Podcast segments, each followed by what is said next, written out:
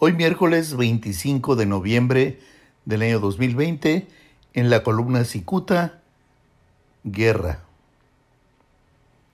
Lastimada por las punzocortantes palabras del doctor Alonso Pérez Rico, actual secretario de Salud de Baja California, la responsable del Seguro Social en el Estado, la doctora Desireza Garnaga Durante, decidió exhibir al gobernador Jaime Bonilla Valdés como alguien que busca amordazar al personal médico sobre temas de COVID.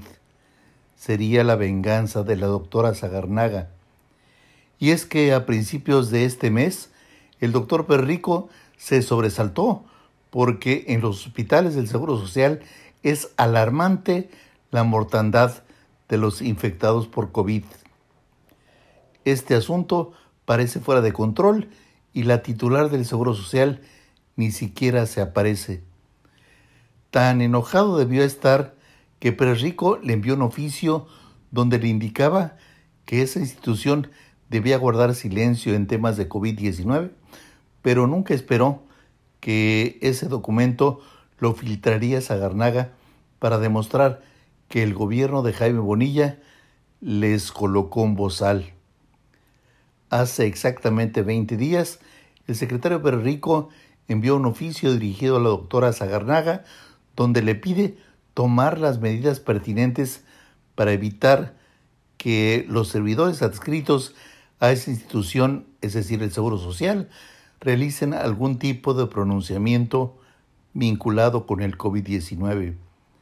Según el oficio 056, cuya intención es establecer un vocero único sobre COVID-19, pero Rico abunda que por instrucciones del gobernador Jaime Bonilla Valdés la función de informar a los medios de comunicación sobre temas de COVID recae exclusivamente en el titular de la Secretaría de Salud.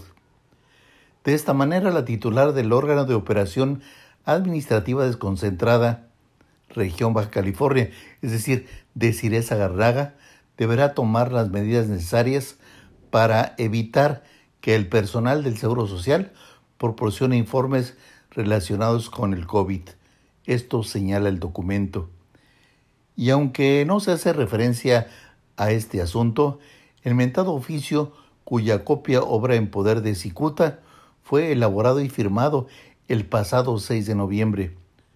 Dos días antes, el secretario de Salud, el doctor Perrico, reveló en su informe diario que ordenaría la investigación y la integración de una comisión que revisara los protocolos del IMSS sobre pacientes de coronavirus.